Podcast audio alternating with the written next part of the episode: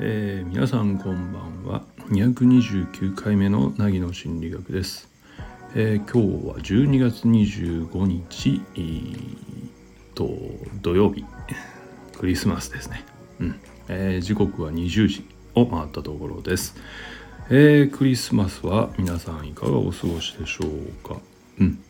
えっ、と僕の仕事はですねまあ例年 例年っていうのも変ですけどクリスマスは暇です。はい、えー、理由はよく分かりませんが、クリスマスは暇なんですよね。うん。えー、ですので、えー、今日はですね、あの本当ぼちぼち仕事して、え早めに、え帰りまして、えー、うちで、えー、ゴロゴロしたり、えー、筋トレしたり、え本読んだりと自由な時間を過ごしていました。ですので、体力は十分存在しています。まだね。うん。クリスマスっていうのはあれですね。僕の認識ではですねスイーツ好きだった僕の認識ではですねいかに変わったケーキを手に入れて食べるかっていう、え、1年でも最大のイベントだったんですけど、え、ついね、え、この間あの食事制限というものがかかってしまいましたので、うん、もはやえー、スイーツが好きなように食べれないという僕にとってのクリスマスの意義がほぼなくなってしまいました。はい。とても残念です。うん。しかし世の中が浮かれているような雰囲気になるのは悪いことではないような気がするのでまあそれはそれで良いんじゃないでしょうか。はい。えー、っとクリスマスも収録するのかっていう話ですけど当然収録しますよ。はい。えっと229回目の今日のテーマですね、えー、自分を理解する意義、えー、自己理解の意義という話をちょっとしてみようかなと思います。えっ、とまあこの界隈ではというかですねまあ心理の世界というかね、えー、よく言われるんですけどね、え自己理解が一番大事なんですよ。っていうような話はもう至る所で出てきますよね。うん、であれなんで自己理解が大事かっていうのはまあいろんな持ってき方はあるんですけれどね。まあとにかく一つ言えるのは、うんと、自分を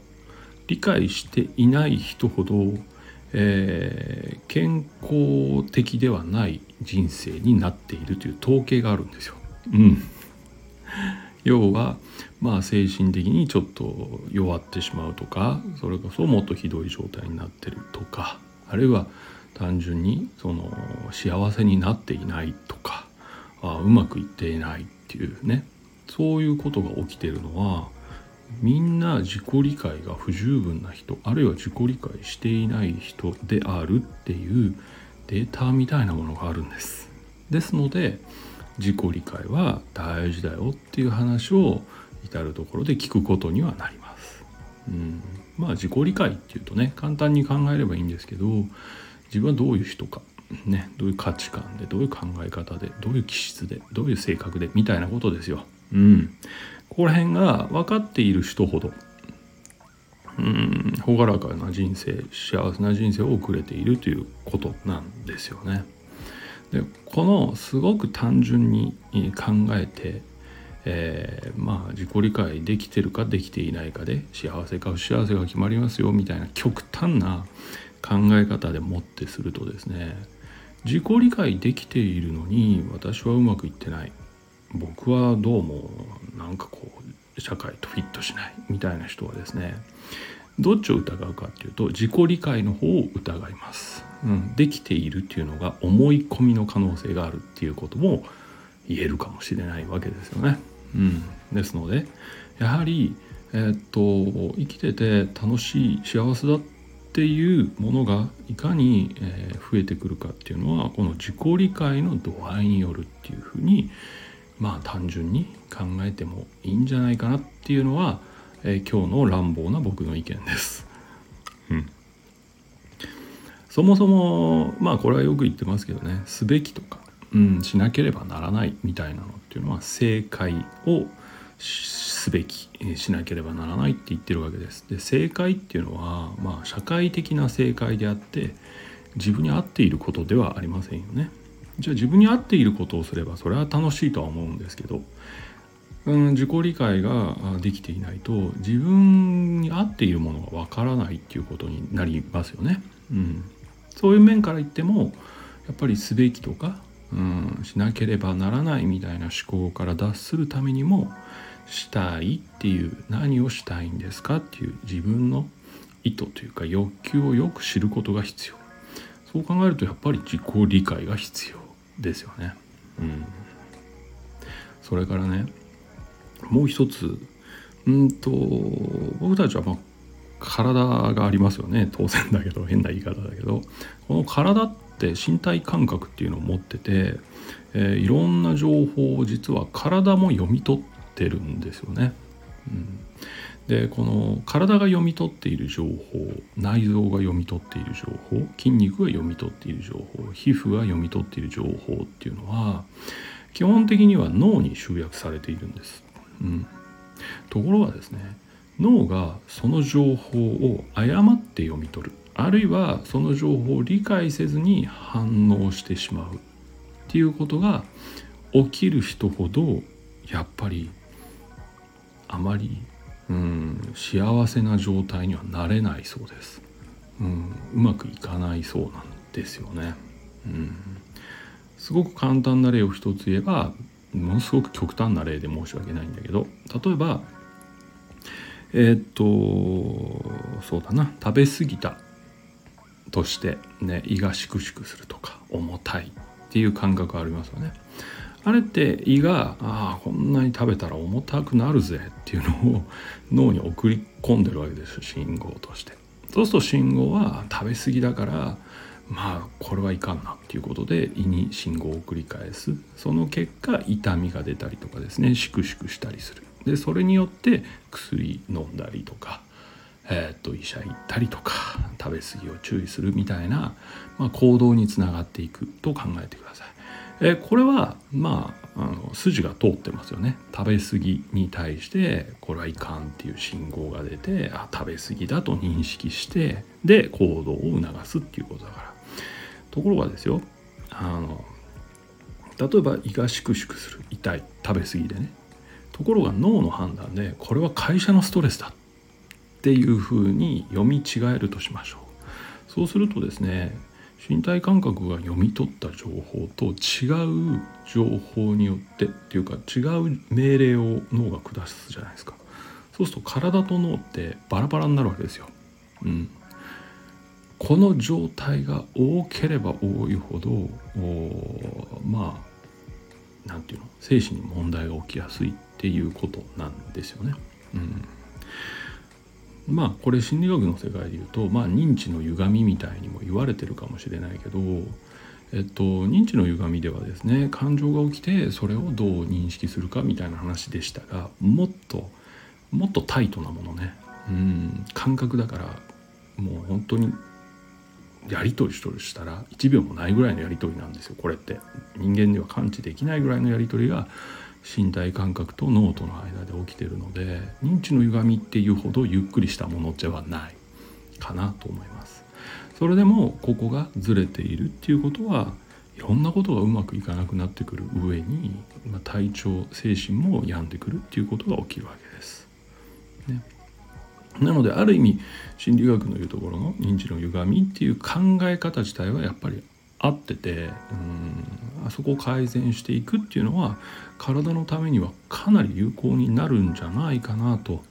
そういうふうに思ったりもしますね。うん。まあそういう意味ではねちゃんと現状をそのまま認識するキャッチするという意味合いにおいては、えー、これも自己理解ですよね、うん、自分はどうも現状認識をちょっと歪めてしまうとか色をつけてしまうとかこういうことを知っていれば防ぐことはできる。注意することはできるわけです。ところがもう思い込んじゃってるとできないじゃないですか。だからやっぱり注意するためにも自己理解しておく必要がある。自分の傾向をね。うん。そんな感じでまあどういう方面で切ってもやっぱり自己理解が不十分ではうまく生きれないっていうことになっちゃうんですよ。だからやっぱり現場では自己理解しましょうねという話に結局落ち着いてきます。ところがこれがですね言うほど簡単じゃないんですよね。うん。それでみんな挫折していきます。はい。あの自己理解しましょうって言って「ああ分かりました。やります」っていうことは起きません。うん。なんでかっていうとと自分が分からないっていう人は結構いて自分の感覚が分からないとか自分の欲求が分からないとか自分の感情が分からないとか本当に多いんですよで分からないって言ってるのにじゃあ自己理解しましょうっておかしくないですか。ね、うん、例えばえっと掛け算と割り算を習ってませんっていう子にじゃあ方程式解くことから始めましょうっていうのはおかしいわけですよ。うんそういう感じ。だからえっとズレが生じているのは多分現場でうん自己理解が大事だって言ってること自体は間違ってないんだけどわからないと言っている人に自己理解しましょうはちょっと乱暴なんですよね。そこで自己理解の方法論から入ります。どうやって自己理解していくかみたいなことをその人に合った形で落としていく必要があるんですね。これが難しい非常に。で落とせたとしても今度自己理解する当人がすっごいしんどい。うんそもそも自分っていうものと向き合ってこない時間が長かったのでですね自己理解するの本当しんどいんですよ。うん、なので、えー、途中でやめてしまう人も多いし、えー、中途半端な理解で「いや私こうだから」って言い切ってしまう人もすごく多いという気がします現場としてはね。うん、そこを丁寧に最後までもしかしたら自分の今までの自己理解がちょっと違ってる部分もあるかもしれないっていう立ち位置に立って最後まで向き合えるっていうことが起きれば、うん、多分かなり変化を期待できるんじゃないかなっていう気はしています。うん、でも本当難しいと思いますよ。うん、